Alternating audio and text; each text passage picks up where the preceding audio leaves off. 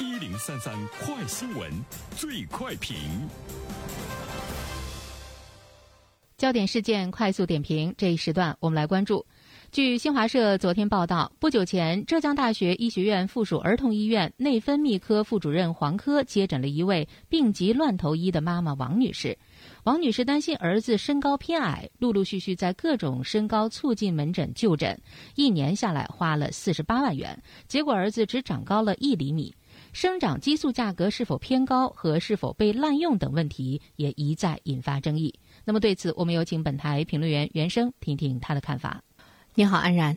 最近呢，新华社是频频出手哈。昨天呢，我们说到了新华社呢是个点名腾讯推出的《王者荣耀》这个游戏，也是呢迫害了很多的青少年，被称为呢是这个毒品。今天呢，我们也看到了腾讯有进一步的动作哈，完全推出《王者荣耀》呢，禁止十二岁以下的孩子呢进入。紧接着呢，我们又看到昨天晚上呢，新华社又有个发文指出，医学上用于矮小症的增高针。这个治疗呢是悄然兴起，而且呢是存在着严重的这个问题。它其实对于孩子们的危害呢是很大的。紧接着呢，我们在资本市场上就看到了长春有一家生产呢这个产品的这个公司的股价呢就开始往下跌。其实新华社的频频的发文，尤其是针对孩子的身心健康，针对呢一些企业的无社会责任感的这样的一些这个做法，也引起了资本市场的反响。这种反响呢，就是资本。市场有一些不高兴了哈，就说你看我们有它的股票，你一点名，股价呢就大跌啊，呃，所以我们会看到，其实资本是可以吃人的哈。这一点的话呢，真的是有非常切身的感受。每个人站在不同的角度对这个事件呢是有不同的看法。比如说从家长的角度上来讲，我们是希望呢这方面的市场呢越健康，企业越有社会责任感越好。但是呢，从资本的市场。这个角度上来看，他去关注他手里最终能够呢挣到呢多少钱啊？所以呢，我们要非常理性的去辨别来自于呢市场的这个声音。说到这个曾高针啊，我们会看到呢，其实它呢主要的是针对。矮小症的孩子，就是说有一些孩子他的发育呢先天呢是有问题的，他体内呢缺少生长的激素，所以呢生长激素的缺乏就会有一种特发性的矮身材，这样的话呢就需要呢到医院呢去。治疗它属于呢治疗的这个范围是要医生去看诊之后才能够确定，才给你开这方面的处方。所以呢，生长激素它是这个处方药，但是我们现在看到呢，它已经在市场上被广泛的滥用。而且呢，这个价格呢是一再的偏高。当然，其中有一个原因是家长对孩子身高的焦虑哈。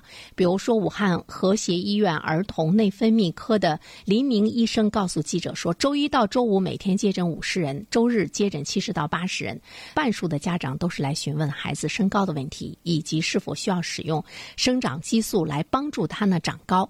家长对于孩子的焦虑真的是太多太多了。一方面呢，我们觉得家长是有些愚蠢哈。真正的现实生活中的拔苗助长，因为有些孩子注射了这个生长针之后呢，的确身体长高的速度有一些呢还是可以，但是呢，他的发育也提前了，所以呢，又要给他打抑制发发育的针，给孩子当成小白鼠了。家长的愚蠢愚笨，没有基本的常识。另外一方面，我觉得跟社会的宣传有一定的关系。比如说，这些呃生长针的生产厂家，他们在打出广告的时候，会告诉你说，孩子的身高百分之。七十是遗传，百分之三十呢是后天来用这个生长针吧啊，来用这个增高针吧，它能够让你的孩子呢快速的增长。那么现在的话呢，增高针呢，它就在社会上获取了很多的这个暴利哈，因为受利益的驱使，诱导孩子注射生长激素的这样一种违规的行为，我们是呢期待着卫生啊、药监、公安部门能够形成合力，去呢严厉的查处。打增高针存在着很大的健康的风险啊，因为打了生长激素之后呢，你的甲状腺的功能会出现暂时性的。减低的情况会有疲劳、乏力、虚胖，有些孩子注射之后呢会出现血糖高，就是孩子呢会产生糖尿病啊，还会呢引起股骨头的滑脱，还有脊柱侧弯等等这样的现象。这些现象，我相信有一些广告词中绝对没有告诉你。所以说呢，怎么样让我们的孩子健康的成长？我们的家长在哪些方面应该助力？我们看到很多的家长往往是助力偏了。他真正的忽略的是孩子身心健康的一种成长。这是我们现在市场非常畸形的呢一种呢这个状况。我们看到了家长对于孩子各个方面的一种呢这个焦虑，也看到了社会磨砺者的一种推波助澜。所以说，关于孩子的成长环境的这个健康，我们真的是希望呢新华社这样的媒体多多关注，同时呢要有坚定的立场来对抗呢资本市场在这些方面的呢噪音。好了，安然。好，感谢原生。